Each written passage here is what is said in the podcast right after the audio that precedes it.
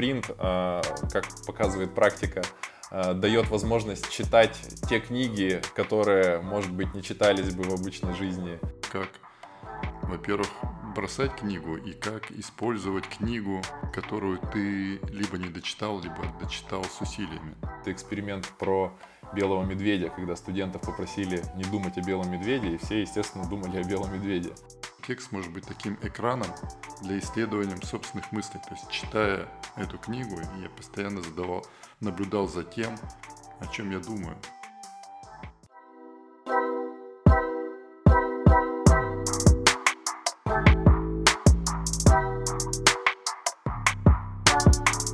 Что, давайте тогда начинать. Э, я рад приветствовать всех, кто нас слушает на разных подкаст-платформах и смотрит на YouTube. Это второй выпуск нашего подкаста, который мы назвали «Книжные спринтеры». И не случайно, потому что мы э, договариваемся две недели читать одну и ту же книгу, искать в ней интересные, полезные моменты и применять их в жизни. И именно это мы называем книжным спринтом. В прошлом в нашем выпуске мы придумали создать группу в Telegram для того, чтобы люди, интересующиеся, могли следить еще и за процессом, а не только видеть эти наши отчетные беседы. А, ссылку мы на нее приложим. А сегодня мы здесь собрались обсудить наш второй спринт. А, спринт по книге «Радостная мудрость. Принятие перемен и обретение свободы» Йонги Ринпоче. И по формату сегодняшней встречи мы поделимся тремя находками из книги по очереди. И еще некоторые вещи в конце обсудим полезные, в том числе обозначим интересные книги, которые будем читать в третьем нашем спринте, который будет стартовать через неделю. Э, Армен, рад вас здесь приветствовать. Э, давайте тогда сразу же начнем э, делиться найденным, потому что спринт подразумевает чтение с акцентом на практику, чтение с некоторым запросом книги. И в моем случае запросом был поиск э, интересных идей для совершенствования технологии чтения, которую мы пытаемся э, развивать и придумывать в рамках проекта BookFit, для того, чтобы люди могли читать более продуктивно, э, изымать из книг пользу и получать максимум ценностей, которые несут полезные книги. А вторая э, плоскость запроса касалась собственно говоря, продвижение идей такого практичного э, чтения, я надеялся, что книга мне подскажет, как э, большему количеству людей рассказать о том, как важно и как здорово читать вовлеченно, осознанно, и не только читать, но и применять это все в жизни. Тогда приступим к э, идеям, которые мы нашли. В моем случае первой идеей была интересная параллель чтения и медитации. Книга э, буддийского практика посвящена медитации, ни для кого это не секрет. И э, я в определенный момент э, все больше и больше встречая упоминание медитации, решил, что, наверное, можно было бы расценить чтение как одну из медитативных практик. Причем в двух плоскостях. С одной точки зрения, само по себе чтение может быть медитативным, потому что это монотонный процесс, на котором можно сконцентрироваться, э, замечать шероховатость бумаги в книге, э, размер шрифта, и тем самым управлять с потоком внимания, максимально концентрировать на его на этой деятельности, что само по себе полезно. С другой стороны, мне показалось, что чтение как процесс схожий с медитативными практиками может почерпнуть что-то из медитаций. И э, мне понравилась история с отвлечениями, да, то есть любой человек, кто когда-либо пробовал практиковать медитацию, сталкивается с тем, что поток мыслей, каких-то воспоминаний, идей, отвлекающих факторов, он не искончаем, особенно если пытаться от них отнекиваться и открещиваться, как тот самый знаменитый эксперимент про белого медведя, когда студентов попросили не думать о белом медведе, и все, естественно, думали о белом медведе. А, точно так же и здесь. Если стараться концентрироваться на медитативной практике, как в случае книги, или на чтении как таковом, а, развивая вот эту мою идею а, параллели между медитацией и чтением, то так или иначе мы будем отвлекаться все больше и больше, а стараясь защититься от внешних каких-то отвлекающих факторов, делать это будет все сложнее и сложнее.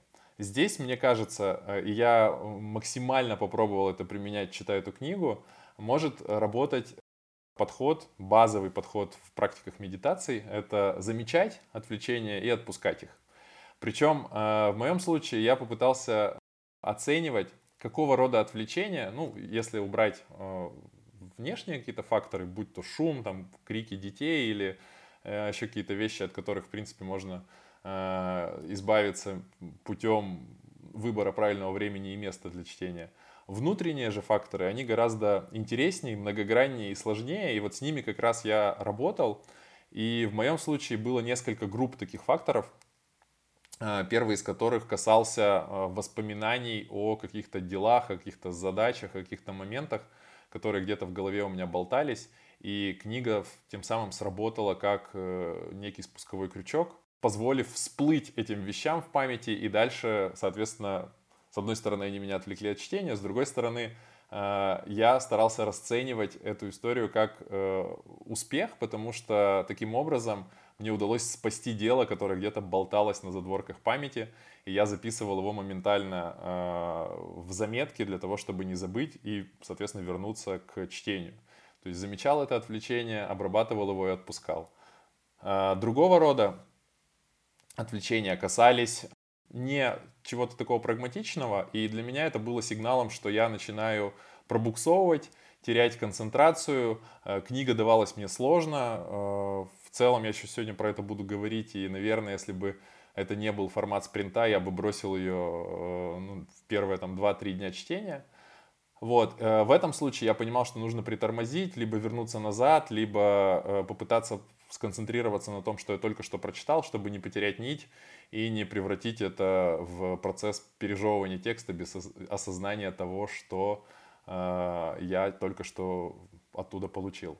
Соответственно, вот первая мысль, которую я вынес, она такая двойственная, но тем не менее, что чтение очень похоже на медитацию, что можно использовать чтение как медитативную практику, с одной стороны, а с другой стороны, медитация может много подсказать для чтения, чтобы работать с отвлечениями и факторами, которые нашим вниманием наше внимание пытаются поработить и отвлечь от чего-то важного.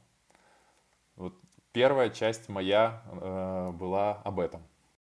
Понятно. Я тогда постараюсь э, сразу тогда объединю все три, три даже не идеи, а решения, которые я принял по ходу чтения, потому что мне так будет проще. И я, я предполагаю, что тем, кто нас слушает, тоже будет проще сразу попробовать на себе вот такой подход. Э, я это называю осознанным чтением, когда изначально формируется ожидание от, от книги, даже когда ты плохо э, представляешь, о чем будет книга, все равно важнее, на мой взгляд, э, сформулировать собственное ожидание того, что ты хочешь узнать о себе, те вопросы, на которые ты хочешь найти подсказки – ну, ответы при чтении книги. Вот я, берясь за эту книгу, она давно у меня находилась где-то в листе ожидания, и тоже признаю, что вряд ли бы дошли бы руки до нее, а когда дошли руки, я вряд ли бы ее дочитал. Но это хорошо, потому что это дало тоже мысли, ну, почву для размышлений о том, как, во-первых, бросать книгу и как использовать книгу. Есть которую ты либо не дочитал, либо дочитал с усилиями. Так вот, ожиданиями перед чтением этой книги у меня были следующие. Я пытался найти что-то полезное для собственной практики внимательности, которую я занимаюсь, и разобраться с тем, как, э, что можно полезного из книги взять для курса 100-дневки, где мы тоже говорим про навык внимательной жизни. И я исходил из того, что чтение, я представил просто, что чтение это может быть, но ну, не медитация, меня такого аналога не, не такого образа не приходило, но я стал представлять чтение как некую регулярную тренировку, поскольку я читаю каждый день, это у меня уже такая, не знаю, хорошая или вредная привычка, но это есть некое постоянное действие, все постоянные действия я анализирую на предмет того, как их можно ну, не просто автоматически выполнять, а извлекать из них дополнительный смысл, дополнительную пользу. И я вот начал думать о том, что чтение вполне может быть тренировкой внимания, потому что ну, ну глупо то, что вы называете, назвали пережевыванием, глупо тратить время на знакомство с текстом, если ты на нем не концентрируешься. И мне представилось, что текст может быть таким экраном для исследования мыслей, и поскольку автор там ну, регулярно повторяет, что самое главное наблюдайте за умом, самое главное это внимание к тому, куда направляются ваши мысли, то мне как-то это все сложилось. Мне вообще показалось, что это достаточно как-то мало интересно и очень много повторов, но тем не менее, есть предприняв некоторые усилия мыслительные, мне вдруг сложился такой образ, что текст, в принципе, и вот текст этой книги, которую я читал, ну, первую часть я еще читал с интересом, а вторую я уже читал с таким интересом, что что я могу извлечь из нее полезного, если все-таки ее дочитаю. То мне представилось, что текст может быть таким экраном для исследования собственных мыслей. То есть, читая эту книгу, я постоянно задавал, наблюдал за тем, о чем я думаю. То есть я не думал о том, что как бы ее быстрее дочитать, чтобы просто выполнить некие взятые обязательства.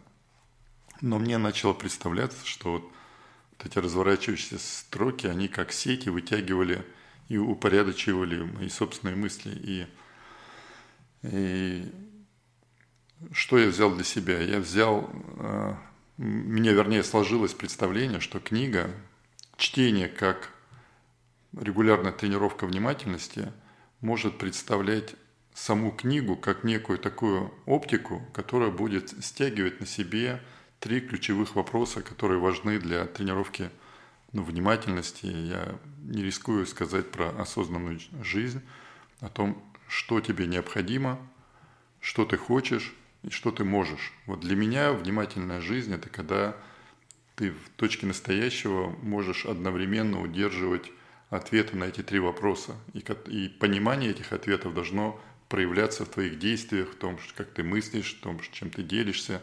И вот, как неудивительно, чтение этой книги и стало для меня вот этой тренировкой, и я пытался представить ее не просто как книгу, которую я хочу прочитать, потому что мне уже не было желания ее дочитывать, она мне показалась не самая интересная. Но, дочитав ее, и использовав это чтение именно как тренировку внимательности, я вот воспринимал каждый подход к этой книге как то, что она мне помогает концентрироваться на вот этих трех ключевых вопросов, и именно по ним я нашел для себя некие решения. То есть первое – это что необходимо. То есть мне вот рассуждение автора там о принятии вот этих четырех благородных истин, про которые я много-много раз читал, но каждый раз очень сложно это все переложить на свой привычный образ жизни, то здесь мне сложилась как-то картинка, может быть, из-за повышенных усилий при чтении, что мне как-то спокойнее воспринимать неурядицы, а неурядицами я называю это все, что ну, несоответствие действительности, нашим ожиданиям, когда ты наблюдаешь за ну, течением своих мыслей. Вот то, что вы говорили про отвлечение, это, возможно, одно и то же, но промыслив дальше, я понял, что есть смысл вот, превратить свои дневниковые практики эм, в, в установку на более полноценное проживание –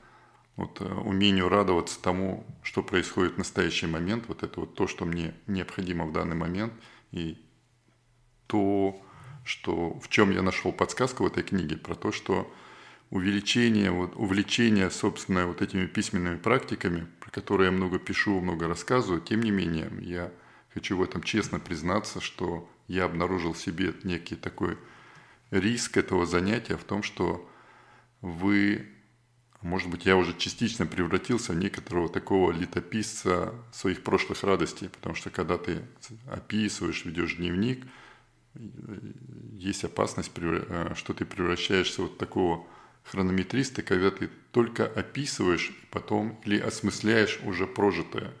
И вот эта книга меня подтолкнула к мысли о том, что нужно подумать, о, о, как избежать вот этой опасность, что чем чаще ты пишешь, тем острее ты, во-первых, ощущаешь вот быстротечность жизни, Вот это я могу точно по себе сказать. А и пока я читал эту книгу, мне постоянно в голове крутилась пословица, то, что по усам текло, а в рот не попало. Вот эта книга про то, что как проживать то, что с тобой происходит в момент того, того что происходит.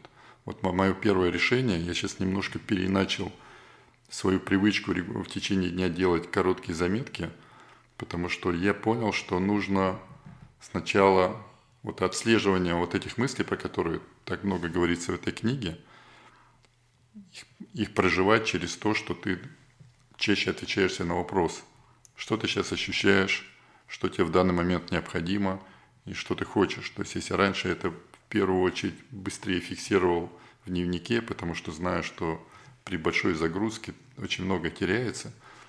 Э, итог чтения книги в том, что попробовать перестать бояться что-то потерять или что-то упустить э, в угоду тому, чтобы больше прочувствовать в настоящий момент. Я очень сложно это все объяснить в словах я, пожалуй, через неделю, через две лучше покажу результаты ну, перемен своей дневниковой практике. Вот это первое, что я вычленил для себя из того, что мне необходимо. Давайте тогда вы сейчас расскажете про следующее свое, я еще обозначу два решения по что я хочу и что я могу. Давайте, да, чтобы сохранить такую структуру. А, второй момент, который я выделил и о котором хочу поделиться. Безусловно, выделил я не три, а больше, но вот какие-то законченные или скомпилированные, это три истории. И э, вторая касается подтверждения каких-то э, умозаключений, которые у меня уже были. Э, и это тоже, на мой взгляд, неплохой результат чтения, когда мы не только берем что-то новое и пытаемся это применить, а укрепляем там старые какие-то позиции, добавляем аргументацию, примеры и ну, становимся более уверенными в тех вещах, которые мы, в которые мы верим изначально. И эта история касается как раз-таки практик, о, которых говорит автор, по-моему, это вторая как раз часть книги. Он говорит, что для того, чтобы полностью овладеть э, всем спектром э, функциональности, которые дает медитация и практики внимательности, нужно пройти три стадии – это слушание, размышление и, собственно, сами медитации. Таким образом, а, автор упоминает, э, что истинная радость, истинная мудрость истинное а, овладение навыком а, происходит лишь тогда, когда мудрость сочетается с методом, когда знание сочетается с практикой. На мой взгляд, это очень хорошо подходит к идеологии, которую мы пытаемся донести, в том числе через книжные спринты, что для того, чтобы овладеть чем-то для того, чтобы что-то уметь, недостаточно знать. Знать это тоже хорошо, но для того, чтобы это начало приносить э, дополнительную ценность, э, не только обладание знаниями приносит ценность, еще и э, ценность в их применении заключается чаще больше, чем в обладании знаниями.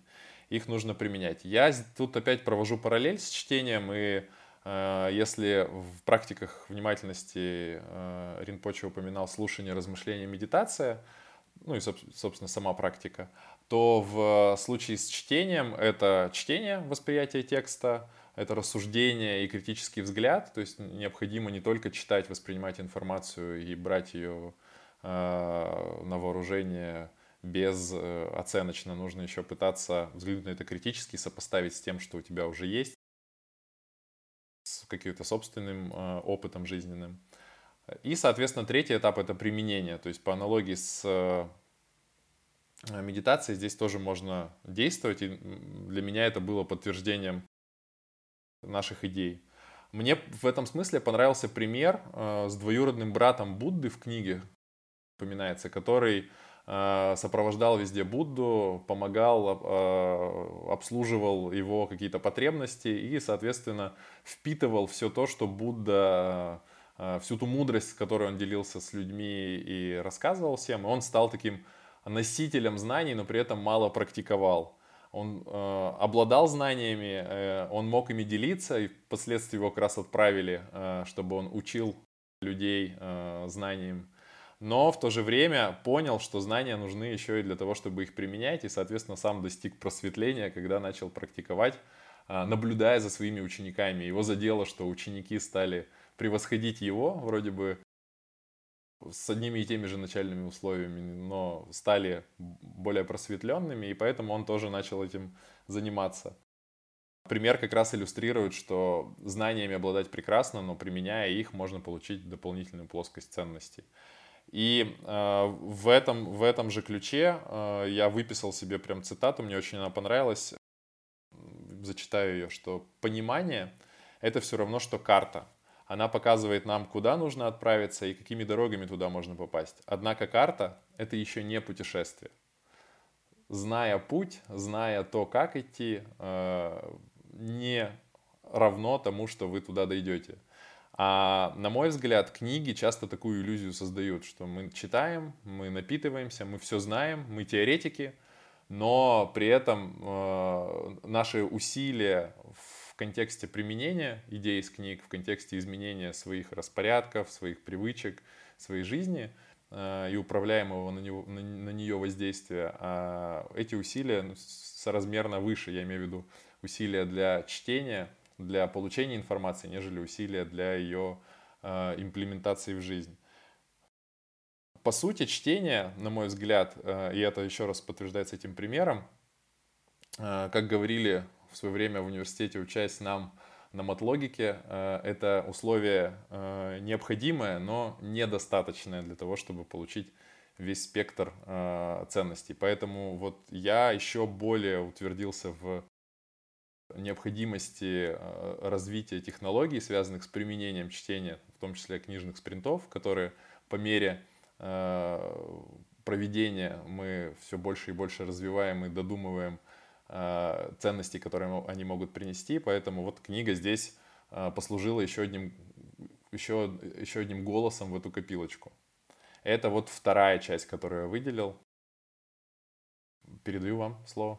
Да, ну у меня, поскольку я еще раз напомню, что я воспринимал эту книгу как оптику, которая концентрирует мои мысли на трех ключевых вопросах. То есть, что мне необходимо, что я хочу и что я могу.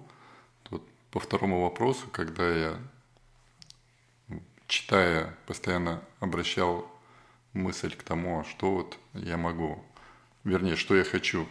И я понял, что упоминаемое там много раз вот это вот спокойствие, э, умиротворение и баланс, про который там упоминает автор, то в принципе для меня, наверное, малодостижимо, если я не буду источником вот такого спокойствия, равновесия для близких. И опять же воспринимаю книгу как экран – для наблюдения, для исследования собственных мыслей, и мне пришло такое решение, чтобы ну, вот, научиться раздавать покой в сети своих родных. Я закрепил эту задачу вот таким образом, ну, такого роутера, так условно скажем. И поскольку я ежедневно посылаю сообщения там через Телеграм детям, а тут меня еще выдалась неделя, где я каждый день много общался с внуком, то я понял, что очень важно – вот э, про то наблюдение за своим умом, опять же, которая, на мой взгляд, такая ключевая мысль книги, то она во многом складывается из умения рассказывать истории, в том числе и для себя. То есть вот это наблюдение сплетать в истории, которые, которые и уравновешивают тебя, собственно, по твои восприятия такого хаотических событий ежедневных и вот в этих сообщениях, которые я ежедневно пишу детям, или вот в том общении, которое у меня было с внуком, я понял, что важно ну, вот, не, не убаюкивать, не утешать, а именно соединять, вот, обеспечивать контакт ну, вот, с этим настоящим, потому что для меня внимательность – это пребывание в настоящем. А настоящее, оно не только текущий момент, но и настоящее – это подлинное – это вот я вот так вот примитивно, поскольку я согласен с вами, что знать значит уметь. Я могу ну, сколько угодно объяснять, как я знаю вот то, о чем там рассказывал автор, но для меня гораздо важнее объясни, объяснить или хотя бы даже не объясняя, уметь применять это на практике, превращать это в действие, которое приносит мне пользу. Так вот, для меня стало Ну, не открытием, я об этом догадывался много раз, но обычно об этом забываешь, и мне важны вот найти какой-то некий из мнемотехники образ, который будет вовремя э, напоминать о том, что важно. То есть, если ты хочешь быть внимательным, пребывать настоящим, наблюдать за своим умом, но одновременно делать это, пребывая во взаимодействии с окружающими, которые ну, мало заботят их твои мысли о покое, о размеренности и прочем-прочем, особенно когда ты имеешь дело с детьми маленькими, то я понял, что очень важно вот в этом взаимодействии быть проводником,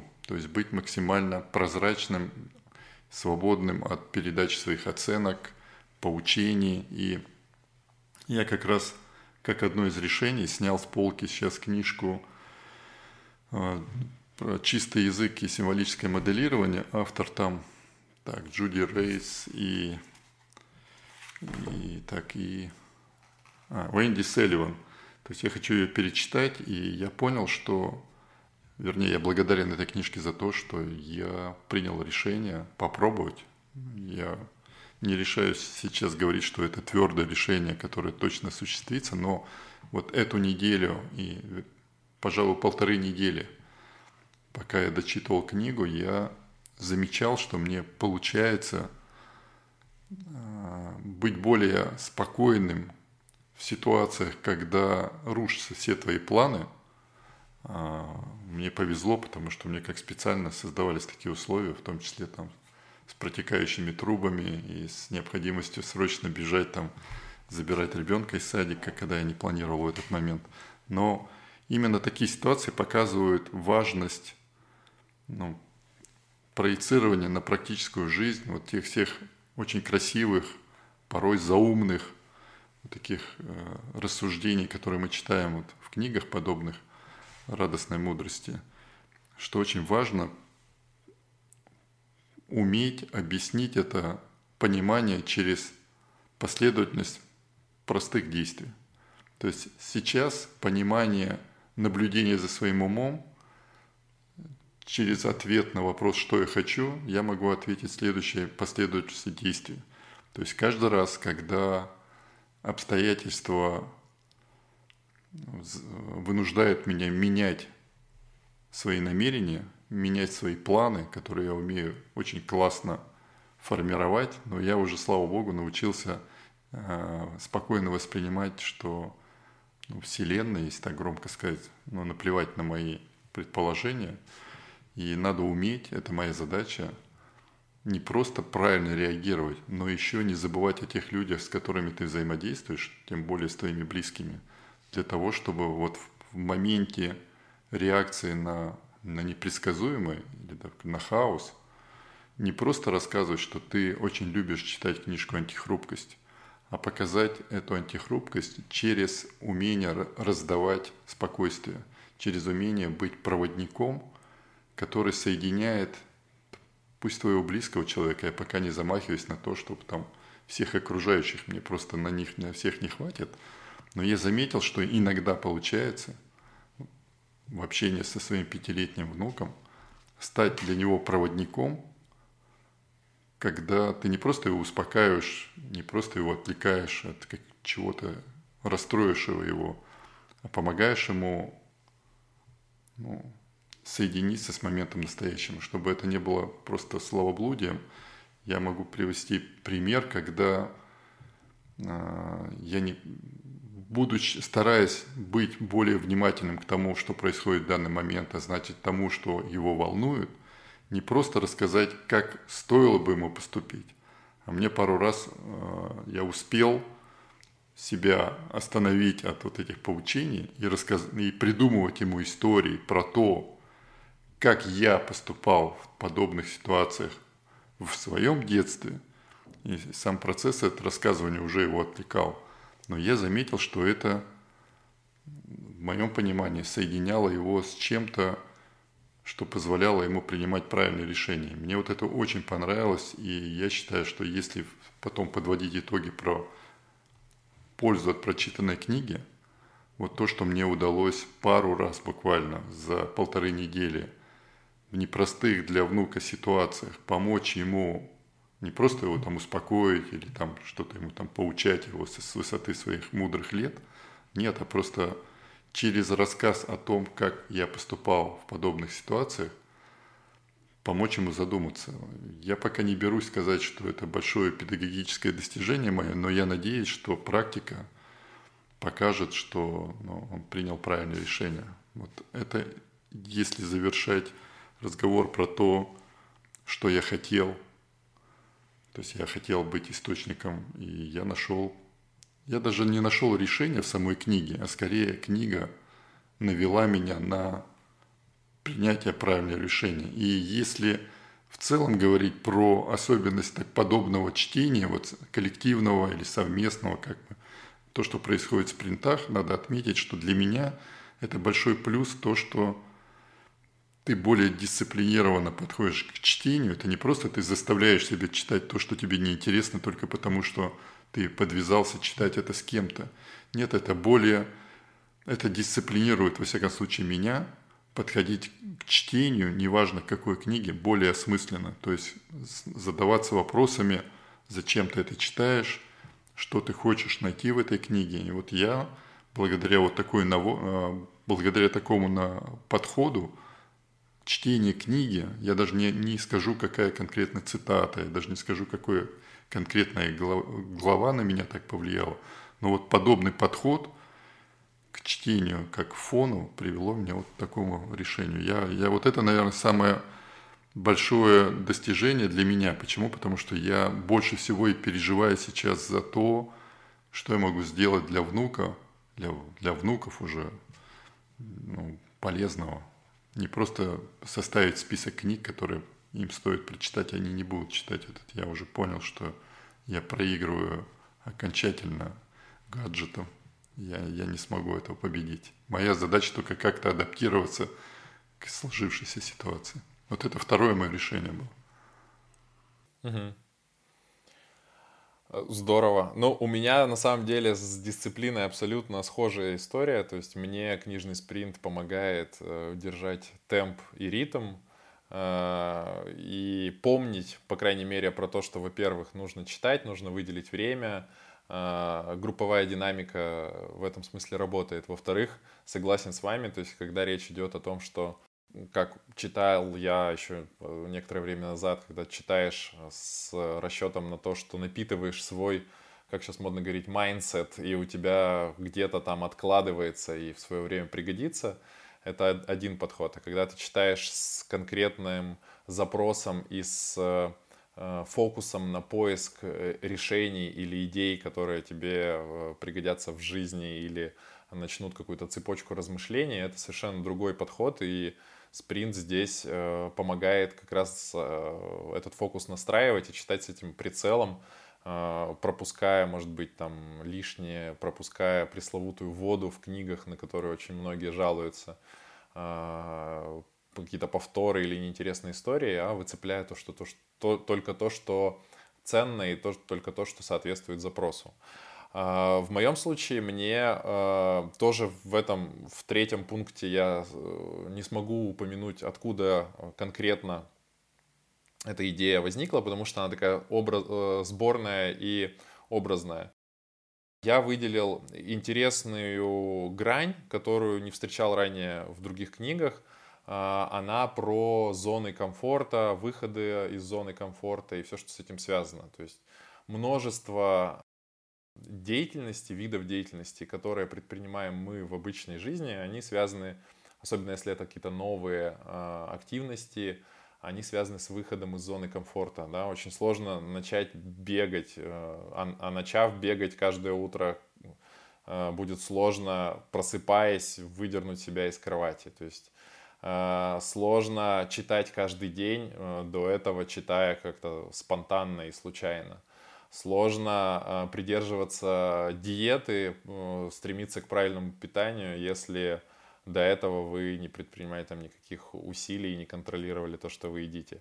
Все это сложно, но э, во всех мотивационных книгах говорят, что нужно себя превозмочь, нужно выдернуть себя из зоны комфорта, что вне зоны комфорта как раз-таки творятся чудеса. И Таким образом, э, по классике, можно так, наверное, выразиться, принято считать, что мы находимся постоянно в выборе между неким комфортом, текущим положением дел, и дискомфортом, который нам, возможно, когда-то в будущем сулит какие-то э, бенефиты.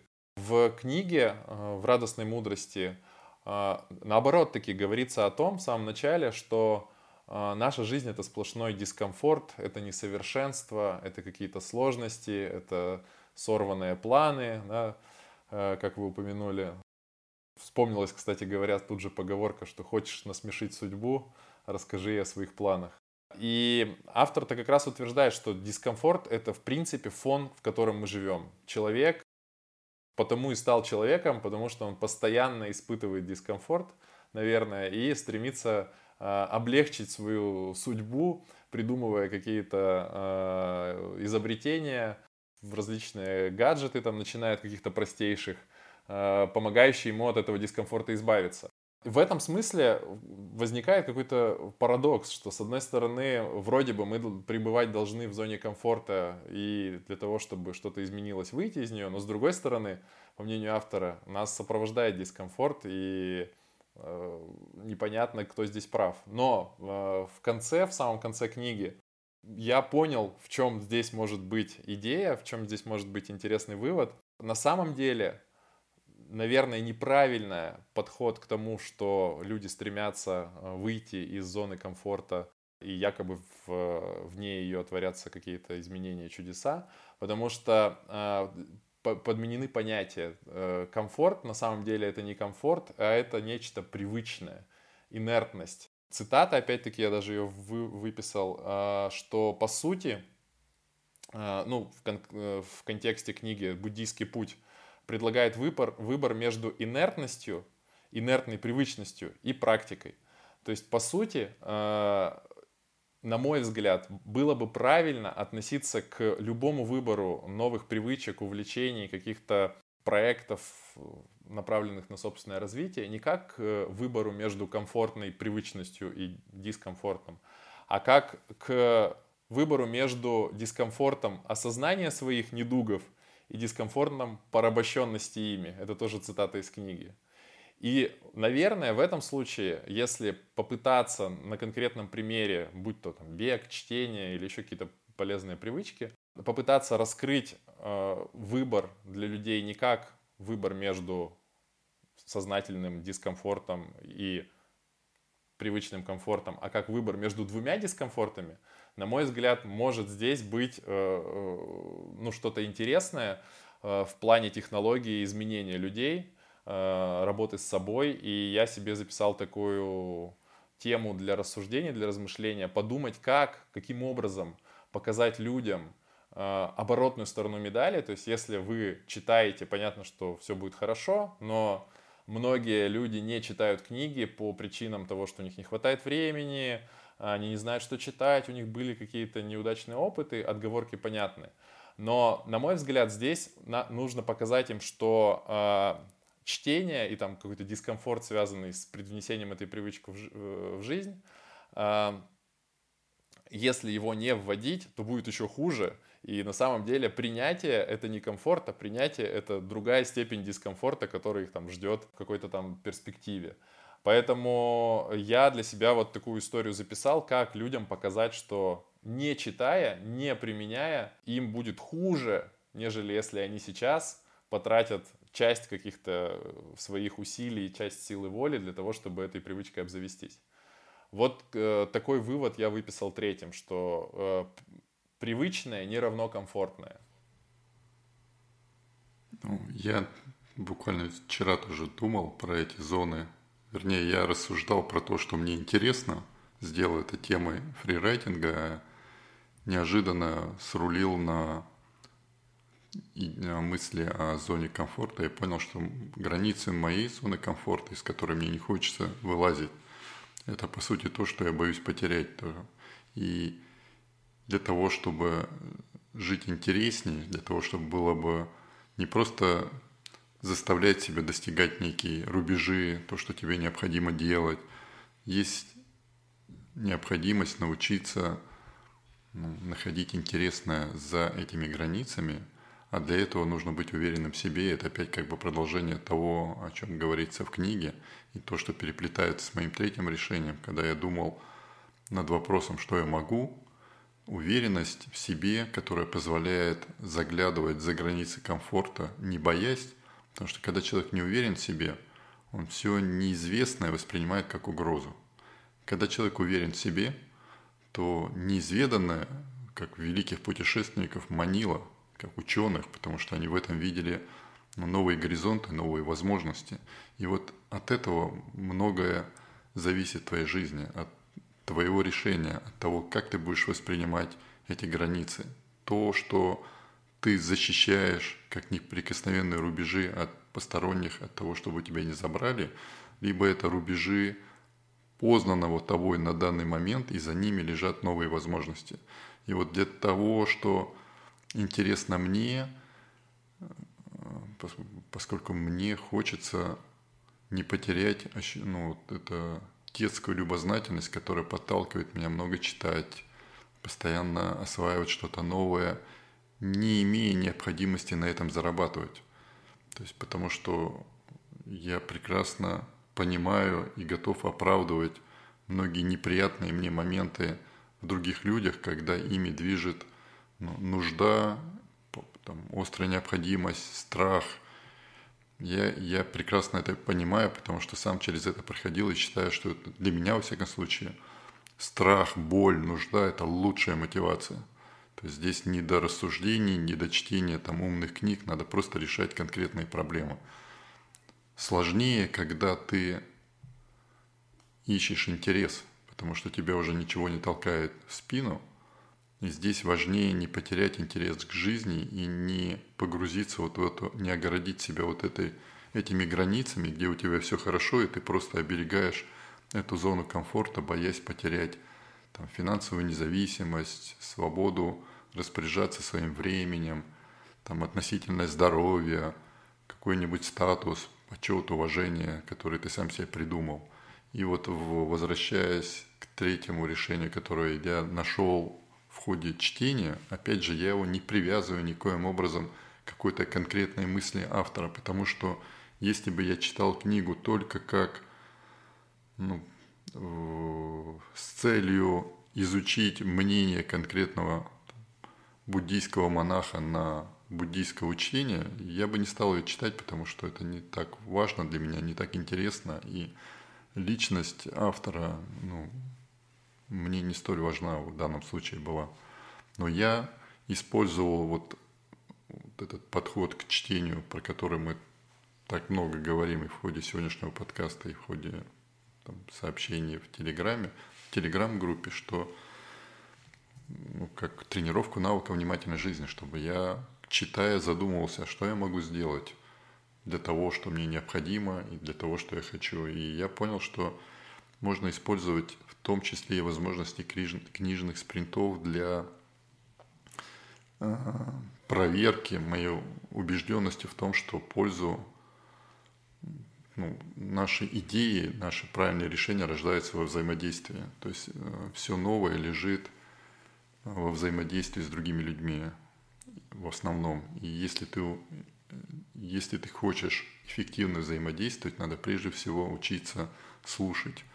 А для активного слушания, если раньше мне казалось, что важно формулировать правильные вопросы и уметь просто спокойно и терпеливо выслушивать, то сейчас я понял, что можно уже перейти к следующему этапу. Это не только сформулировать вопрос, но и переключать внимание на то, кому его задавать и как спрашивать. И я сейчас понял, что вот в это взаим... подтверждение вот этого решения, я вот буквально сегодня утром, если вы видели в Телеграме, то есть не просто читая сообщения э, людей, участников этой группы, а задавая вопросы, которые интересны тебе. Не только потому, что ты хочешь быть аниматором, как, ну, мне сейчас откровенно скажу, ну, не очень интересно читать соцсети, потому что я наблюдаю, что часто люди, видимо, считая свою аудиторию не очень умными, которые не догадаются, что они пытаются манипулировать аудиторией для того, чтобы обмануть алгоритмы, задают какие-то дурацкие вопросы, на которые им самим не интересно услышать ответы, либо призывают к каким-то действиям в комментариях, там только для того, чтобы спровоцировать на, ну, на больший охват. Ну, вот мне этого искренне хочется избежать у нас вот в, в проекте. Хотя я не скрою, что мне хочется, чтобы у нас росла аудитория, чтобы больше участников было в книжных спринтах. Но использовать вот такие ну, примитивные трюки не хочется. Но здесь э, женщина, девушка, не знаю, как правильно сказать, чтобы не обидеть в современных реалиях, там, отозвалась о том, что она тоже прочитала книгу «Ложится мгла на старые ступени», про которую я упомянул, высказалась о том, что это нравится. Я поделился тем, что я хочу читать в следующем за этой книгой на тему того, как люди преодолевают жизненные трудности и что книги о репрессиях, книги о войне, о преодолении каких-то там жизненных сложностей исторически обусловленных. Это не книги про страдания, это книги, которые наполняют силой, наполняют ну, примерами мужества. И тут же, тут же родилась идея собрать такие списки, не просто 100 книг, которые нужно прочитать о человеческом мужестве, а сделать подобное, чтобы это рекомендовал не, не какой-нибудь там селебритис или не, не делать там что там, напишите в комментариях обязательно 5 своих любимых книг,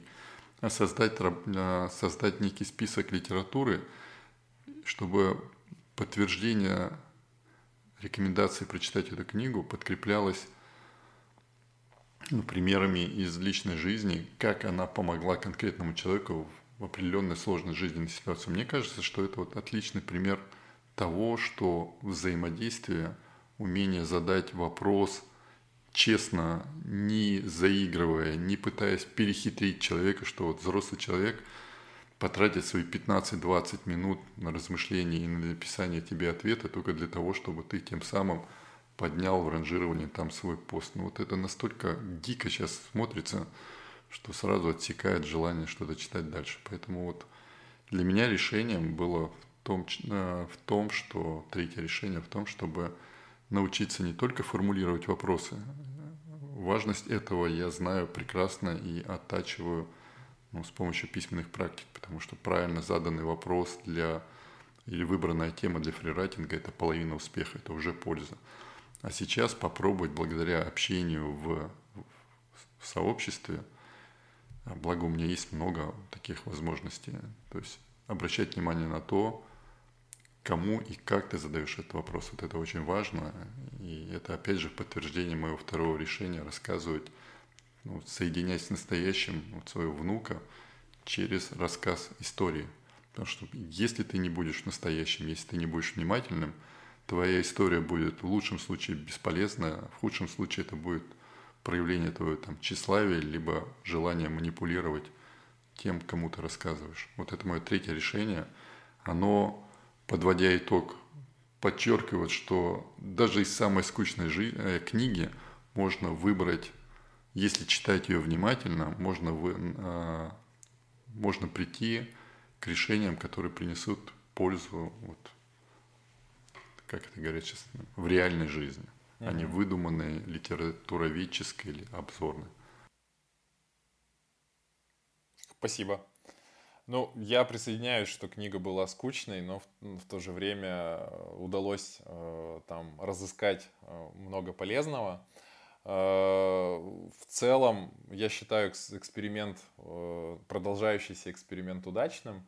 И так как сам по себе подкаст и то, что сейчас происходит с книжными спринтами, это такой эксперимент, э, который мы решили не прятать в гараже, а показывать э, и вовлекать сюда людей, э, он продолжается. И одним из нововведений, которые мы решили добавить в подкаст, рассказывать не только о книжном спринте, об его итогах, а еще и делиться э, тем, чем обычно мы делимся в, во встречах и в беседах с Арменом, э, интересными находками, которые случились за некое предыдущее время, и мы решили попробовать эту практику перенести в подкаст в том числе. И кроме идей, найденных в книгах, которые мы читаем в рамках спринтов, мы договорились попробовать делиться еще находками в трех направлениях. Первая находка — это находки, касающиеся процесса чтения. То есть книги бывают разные. Спринт, как показывает практика, Э, дает возможность читать те книги, которые, может быть, не читались бы в обычной жизни самостоятельно, и тем самым дает э, некую почву для экспериментов с чтением. Соответственно, здесь могут быть какие-то идеи, которыми будет приятно поделиться. Второе направление э, мы обсудили, что было бы интересно поделиться находками в сети, какие-то статьи, подкасты, может быть, другие книги, видео, приложения, неважно что, находки в сети – которые могли бы быть полезными. Неважно, в контексте они находятся книги, либо не контекста. Э, просто нечто интересное, чем хочется поделиться. И, наконец, э, Третье, что мы э, хотели вынести в подкаст, увидев ту активность, которая у нас началась в группе в Телеграме, мы решили делиться находками, которые нам показались полезными внутри группы. То есть какие-то посты, ссылки, статьи э, членов группы, которые их в рамках бесед, в рамках э, каких-то обсуждений э, на протяжении спринта присылали. Поэтому я предлагаю перейти к такому формату, да, э, завершив обсуждение книги. Э, и первое, э, первый пункт, напомню, касается процесса чтения. Я могу начать? Э, да, давайте. Что показалось интересным мне здесь.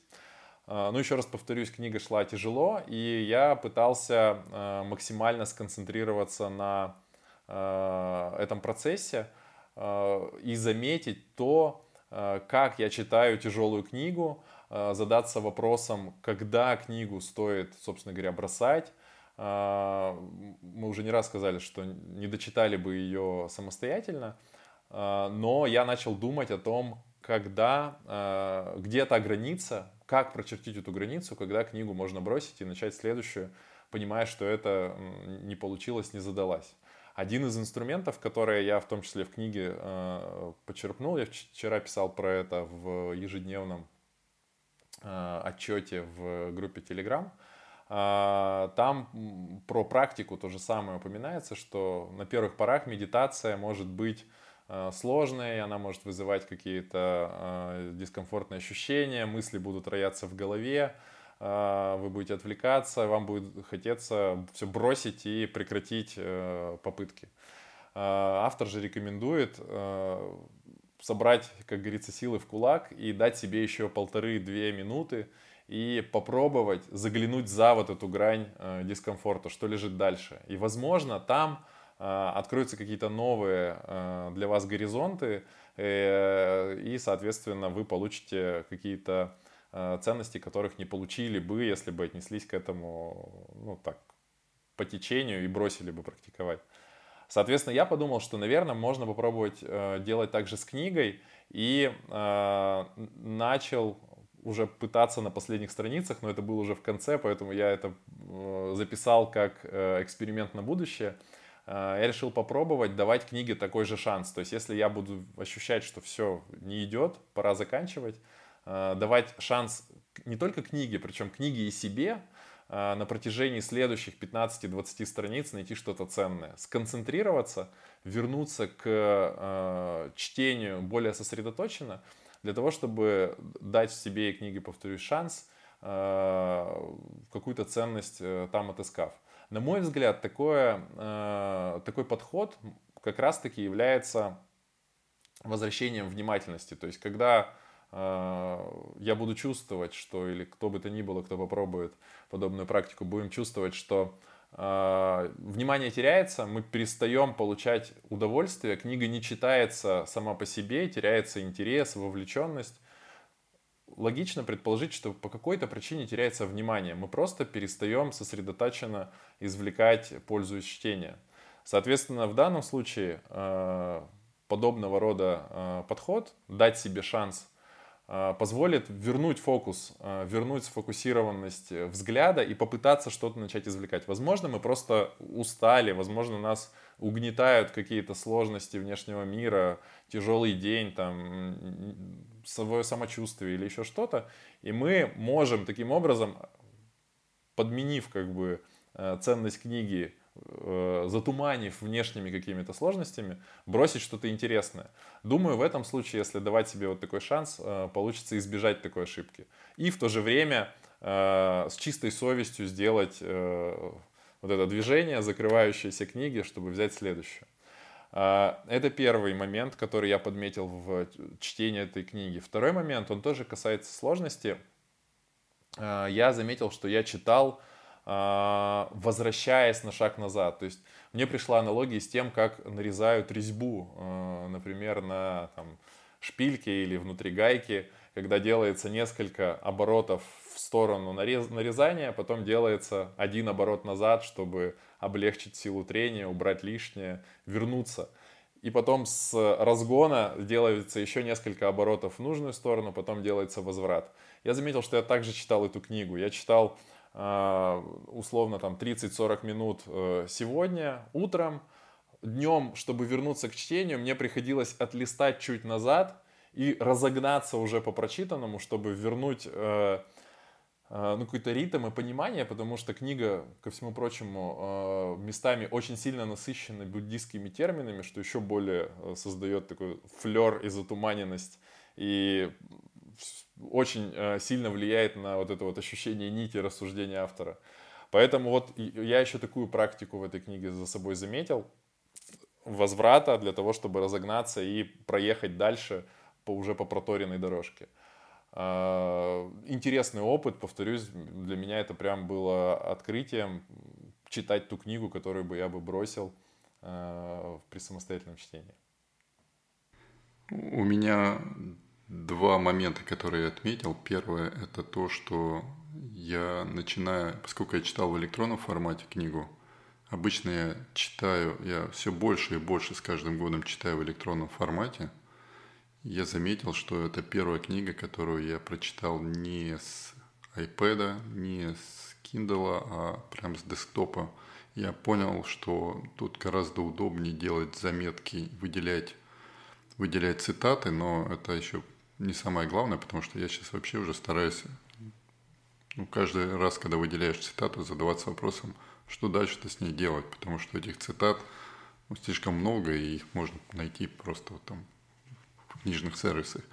А здесь проще набирать на клавиатуре заметки по каждому выделенному. То есть цитата э, стала для меня поводом для размышлений, которые я записывал тут же. Это очень удобно, потому что хранятся набранные заметки, которые потом легко перенести в дневник, в посты, там, в статьи, куда угодно. Это первый момент. И второй, поскольку я параллельно, я постоянно слушаю одну аудиокнигу, и в этот раз я слушал ну, вот, «Ложится мгла на старые ступени», я, мне пришла мысль, поскольку я практиковал, что ну, как бы перед Началом чтения стараюсь хотя бы записать свои ожидания. И после каждого завершения чтения хотя бы 2-3 строчки записать, то мне впервые пришла мысль про то, что слушая аудиокнигу, попробовать тоже надиктовать аудиозаметку какую-нибудь про то, что ты только что прослушал. То есть впечатления, идеи, мысли. И вот я попробовал, это тоже такой интересный опыт, потому что когда ты проговариваешь, это тоже дополнительная ну, фильтр внимания, через который ты пропускаешь только что услышанное. Поскольку у меня есть, ну, сейчас, в принципе, не столь важно, сейчас эффект распознавания речи есть во многих приложениях. Ну, то есть ты потом тут же расшифровываешь этот текст, у тебя готовая заметка. То есть раньше этого не делал, потому что, ну, как бы, там я иду куда-нибудь, там, что, шел в садик, возвращался в садик, я слушал аудиокнигу, а потом ты просто быстро записал, не дожидаясь, что когда ты придешь, там сядешь записать какую-то идею. Это вот тоже такой интересный э, момент, который я впервые вот связал вот, ну, с чтением, в том числе и этой книги. Угу. два момента. Первый, то, что я стал, прочитал всю книгу практически с десктопа, с приложения книги. Второе, то, что я попробовал делать такие же заметки после чтения – только делать аудиозаметки после прослушивания аудиокниги. два момента. Ну, это, кстати говоря, часто упоминают как ограничивающий фактор для аудиокниг, э, что неудобно делать заметки, неудобно отмечать цитаты.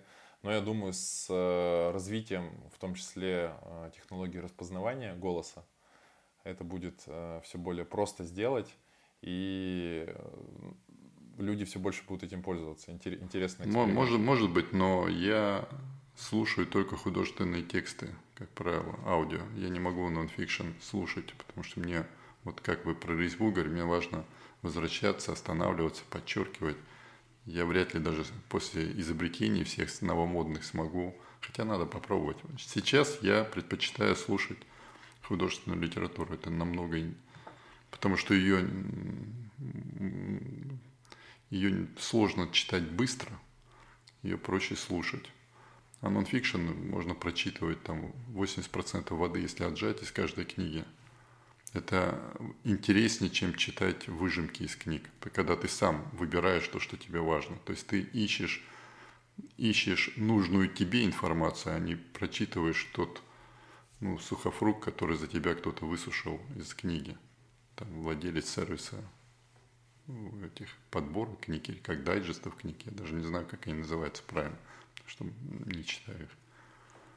Вот, давайте Согласен, переходить, чтобы да. не усыпить аудиторию да, да, да. к следующему Давайте пункту. к следующему пункту. А, следующий, напомню, это находки в сети. А, начну со своей находки. А, за эти две недели, если выделить один пункт из того, что я видел, читал, смотрел, листал и так далее, я бы выделил с удовольствием интервью Димы Зицера на канале «Редакция». Это YouTube видео, интервью под названием «Ребенок сидит в телефоне и не хочет больше ничего, что делать?». Чрезвычайно полезное, на мой взгляд, интервью. Э, Дима Зицер – это широко известный, как говорится, в узких кругах э, основатель частной школы «Апельсин», которая действует, если мне память не изменяет, в Петербурге. Э, не самый важный на самом деле э, параметр, но тем не менее, школа с очень интересным подходом к воспитанию детей. И сам э, Дмитрий человек очень прогрессивных взглядов на воспитание. И если выделить из этого интервью, которое длится там больше часа, одну идею, которую бы я бы поделился – эта идея касается э, как раз-таки того, что вынесено в заглавие, хотя там очень много тем обсуждается, э, воспитание детей, школьников в основном. Э, тему, связанную с э, конкуренцией за внимание э, с гаджетами. Сегодня вы даже упоминали, Армен, что э, сложно бороться с э, телефонами, с планшетами. Я проиграл, я проиграл эту битву, я признаюсь, к сожалению и современными технологиями, которые, э, ну, эта битва неравная, то есть их э, поле это вовлекать, порабощать и э, концентрировать внимание на себе, не давая возможности отвлечься ребенку на что-то другое. Так вот, простой рецепт, который дает Дима Зицер, это быть для ребенка примером. Ну, на самом деле звучит очень банально. Ну, все мы знаем, что нужно быть для ребенка примером, показывать, давать ему хороший пример, чтобы он смотрел на родителя и понимал, как правильно действовать, а как неправильно. Но здесь э, для меня открылась очень интересная плоскость э, этой истории, связанная с тем, что нужно э, для того, чтобы попытаться повлиять на ребенка и защитить его от вот этого влияния современных технологий, Э, от пагубного влияния современных технологий, нужно попытаться быть для него примером увлеченности.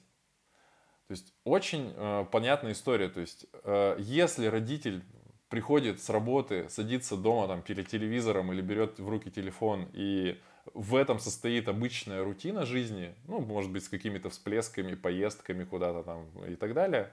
Но, как бы, наверное, даже неправильно требовать от ребенка, чтобы он вовлекался в какую-то деятельность, Э, помимо телефона, который, в который не надо вовлекаться, он сам за тебя все сделает. И э, в интервью в этом дается такая идея, что родители должны стать примером вовлеченности. Неважно, что это, вы можете э, самозабвенно играть на баяне, фанатеть по собиранию, там, по коллекционированию каких-нибудь, я не знаю, марок.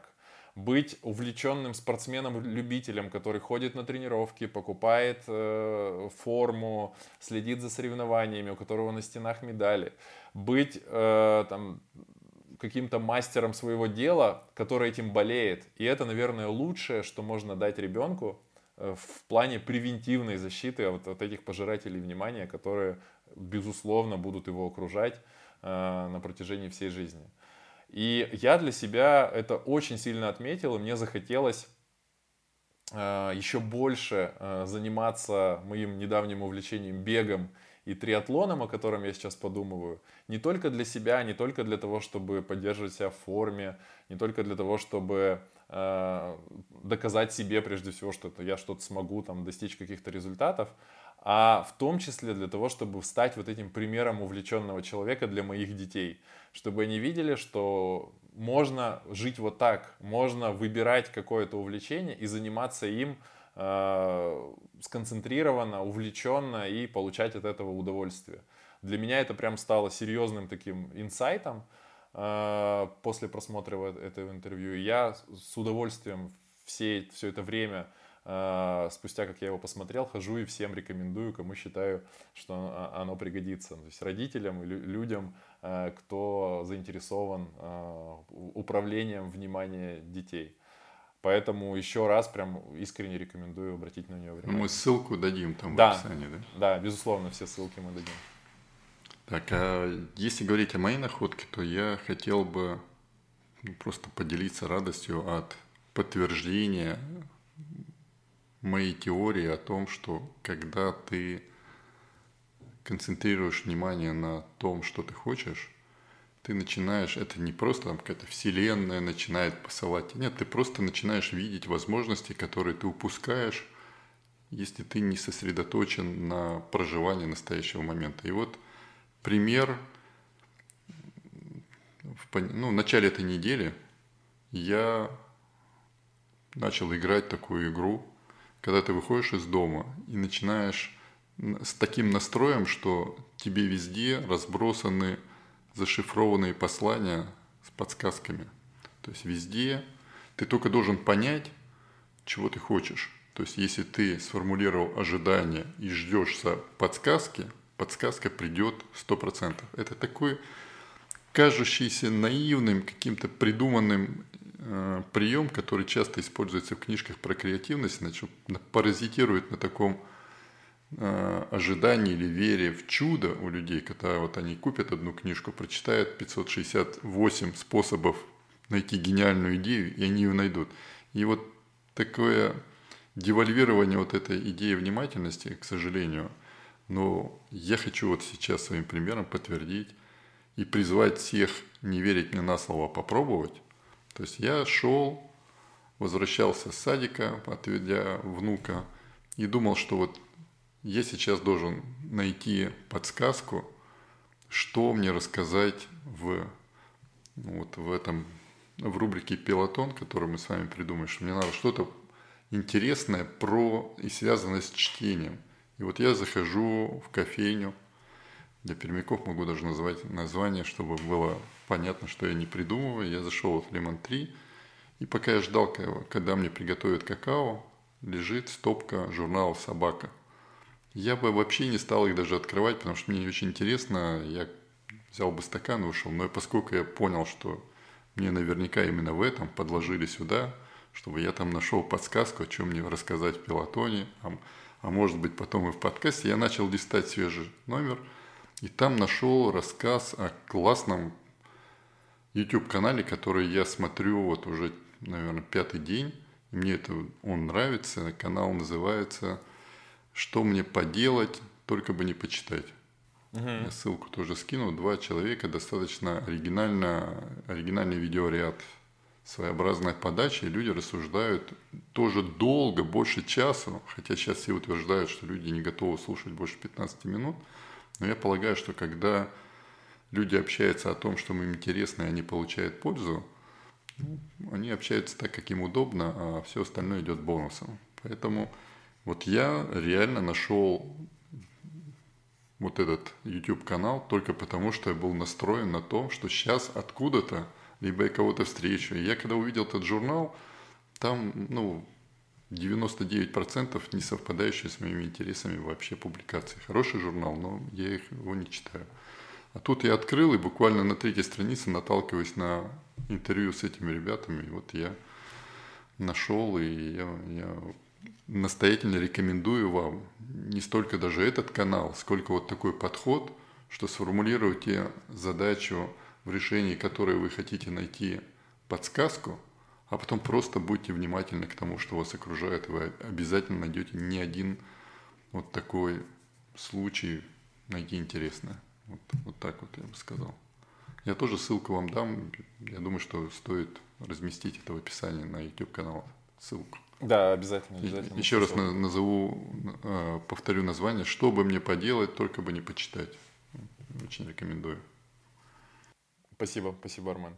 А, ну и, наконец, э, третья рубрика, третьи э, находки, о которых мы хотели поговорить, они касаются интересных сообщений, идей, постов, ссылок, которыми на протяжении спринта делились члены группы Telegram – а, более того, мы подумываем э, сделать такие дайджесты интересных э, сообщений в Телеграм, поэтому я призываю здесь только участвовать и э, делиться теми идеями, которые вы черпаете из книги, если читаете вместе с нами, или делиться идеями из книг, которые вы читаете параллельно с нами, даже если это другая книга.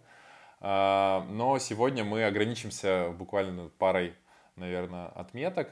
Я бы хотел отметить э, сообщение, точнее ссылку на блог э, Павла Тузова и его компиляции техник, лайфхаков, практик э, о том, как выбирать книги, как читать, какие бывают форматы, какие э, есть э, техники введения заметок. То есть огромный такой массив информации был Павлом переработан, и он скомпилировал это в такой сет техник, которыми пользуется он сам чрезвычайно интересно, и его можно рекомендовать в двух плоскостях. Во-первых, для того, чтобы подчерпнуть оттуда какие-то техники, идеи и подходы э, для применения в собственной жизни.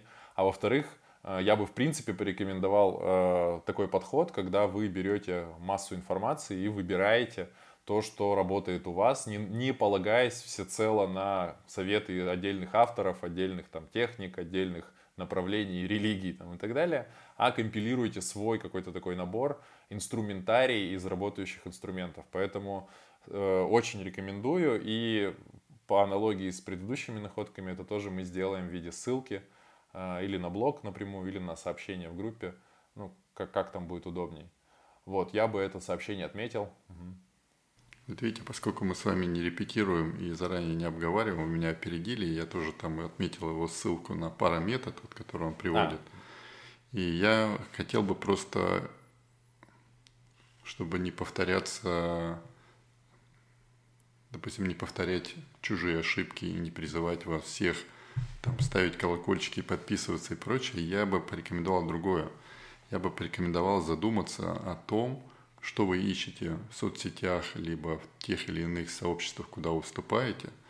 И если у вас сформулировано одно из, один из ответов, если у вас будет ну, поиск интересного общения на тему не только чтения, потому что, опять же, для меня чтение – это всего лишь ну, деятельность, которая помогает тренировать внимательность. И даже когда вы читаете художественную литературу, это своеобразная такая а, растяжка вашей эмоциональной гибкости. Потому что когда вы читаете художественный текст, наверняка представ...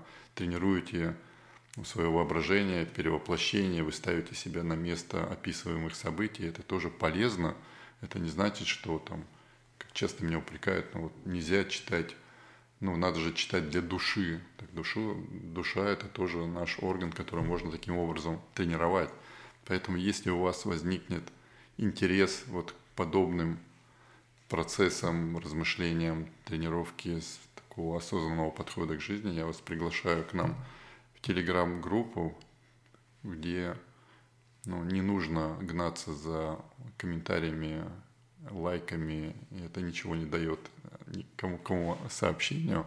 Я думаю, что в этом отношении это намного более полезно и ну, такое сообщество, где можно задумываться и принимать решения. И я много размышлял на этой, вот, в течение этих двух недель над тем, как развивать его так, чтобы оно не скатилось просто а, в соревнования по хитрости, кто как перетянет на себя внимание, во что превратились современные соцсети, где всех однозначно обувают как бы собственники соцсетей, а дальше уже идет борьба за те крохи внимания, которые они оставляют со своего барского стола. Вот я сейчас думаю над тем, как сделать так, чтобы наше сообщество ну, по возможности избежало максимально вот этих искажений и чтобы выполняло вот те три функции, про которые мы говорили, чтобы оно напоминало о том, что о пользе чтения, чтобы оно своеобразно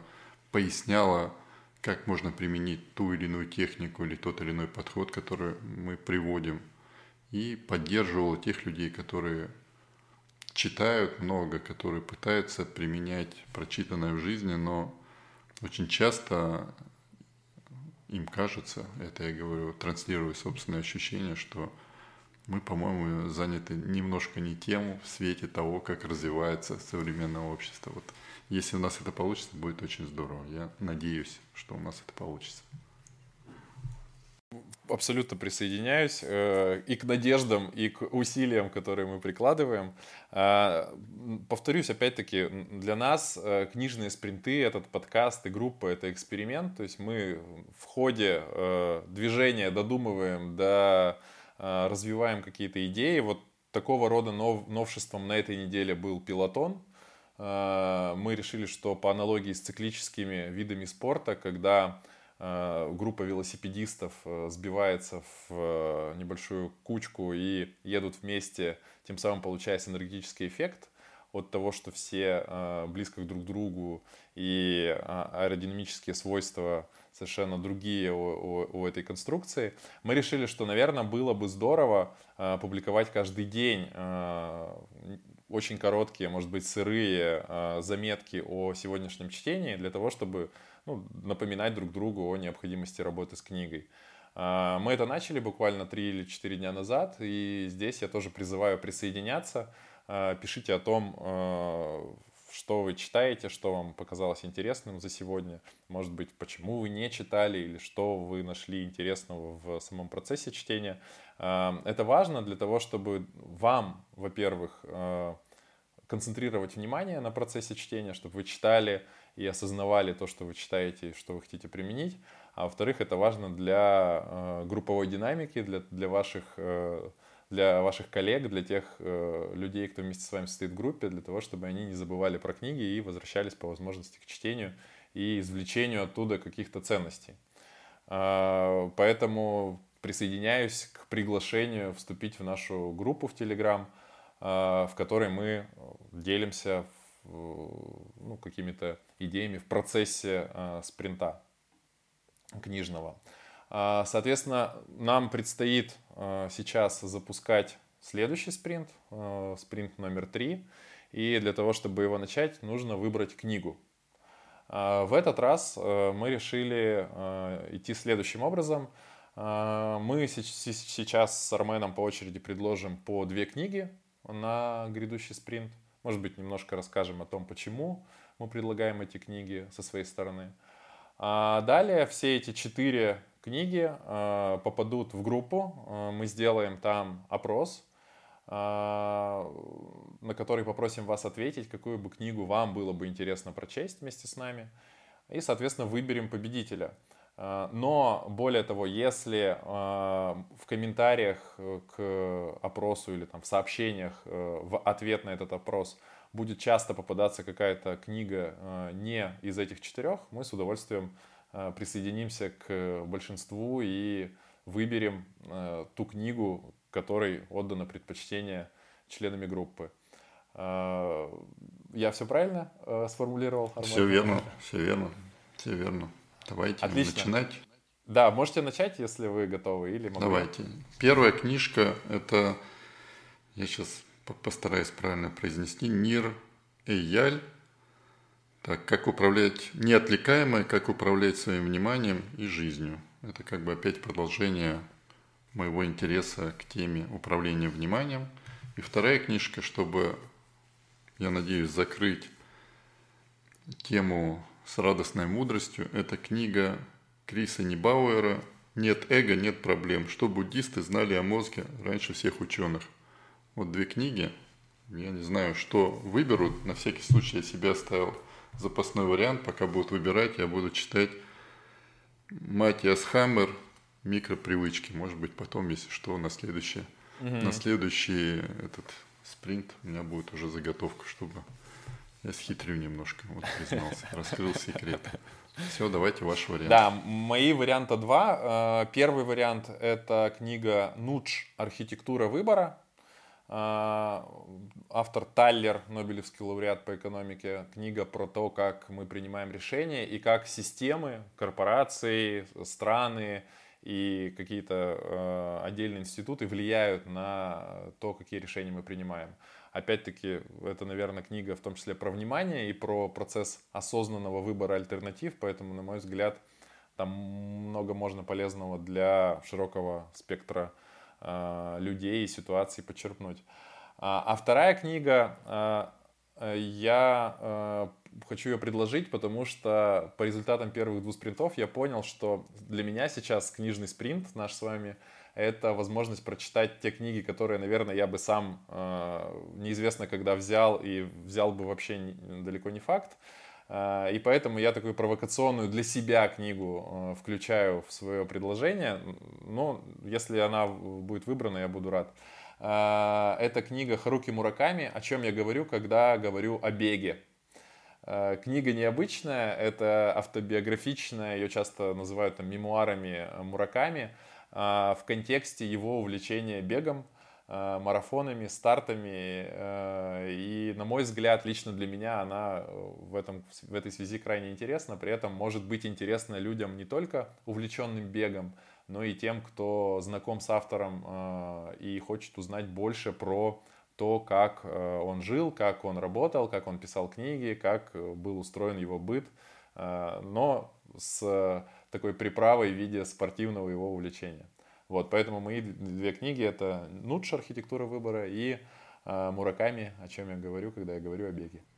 Мураками я прос... прочитал перед первым марафоном, а прослушал перед вторым, и из-за него, из-за этой книги чуть-чуть не вляпался в триатлон, поэтому очень аккуратно читайте и слушайте это. Но ее, ее очень удобно слушать во время пробежек. Ну, отлично. Я тогда, ну, если, если, да, если ее не выберут, то я, наверное, попробую ее э, послушать как раз-таки. Хотя у меня, как и у вас, э, к аудиокнигам отношение такое, не то чтобы скептическое, но это больше для отдыха, э, нежели для, э, ну, вот, книг, касающихся там пользы, развития, где надо остановиться иногда или, наоборот, пролистать несколько страниц вперед, пропуская там какие-то пункты. А, самое... Вы сделаете опрос сегодня уже, да, в Телеграме? Да, этим книгам? В, день, в день выхода подкаста мы сделаем угу. опрос. Это будет начало недели, а, получается, число 15-16 августа. А, и в конце этой недели мы начнем спринт по выбранной книге, выбранной членами группы. Если вы слышите наш подкаст когда-то позже, э, я надеюсь, все еще действует. Я максимум усилий приложу, чтобы спринты продолжались, поэтому вступайте в нашу группу, следите за обновлениями. Э, мы сейчас работаем над тем, чтобы эту технологию, я имею в виду книжных спринтов, э, реализовать не только в виде нашей с вами инициативы с Арменом и общей, тех, кто к нам присоединяется в группе, но и на базе нашего сервиса BookFit, чтобы каждый мог э, организовать подобное для себя лично, либо для группы сотоварищей. Э, по мере, по мере реализации я буду новостями делиться, как в подкастах, так и в группе в Телеграме, поэтому спасибо, что слушали нас, надеюсь, нашли что-то полезное. Все ссылки мы обязательно приложим. Э, будем рады обратной связи. Вы можете зайти в группу, написать нам лично, либо прям в группу написать, либо в комментарии к подкасту, если это э, речь про выпуск на YouTube. Э, будем рады обратной связи о том, что нам сделать лучше что нам добавить, что убавить. Мы здесь открыты полностью. Спасибо. А если даже ничего не напишете, все равно читайте книжки. Это полезно. Всего доброго. Всего доброго.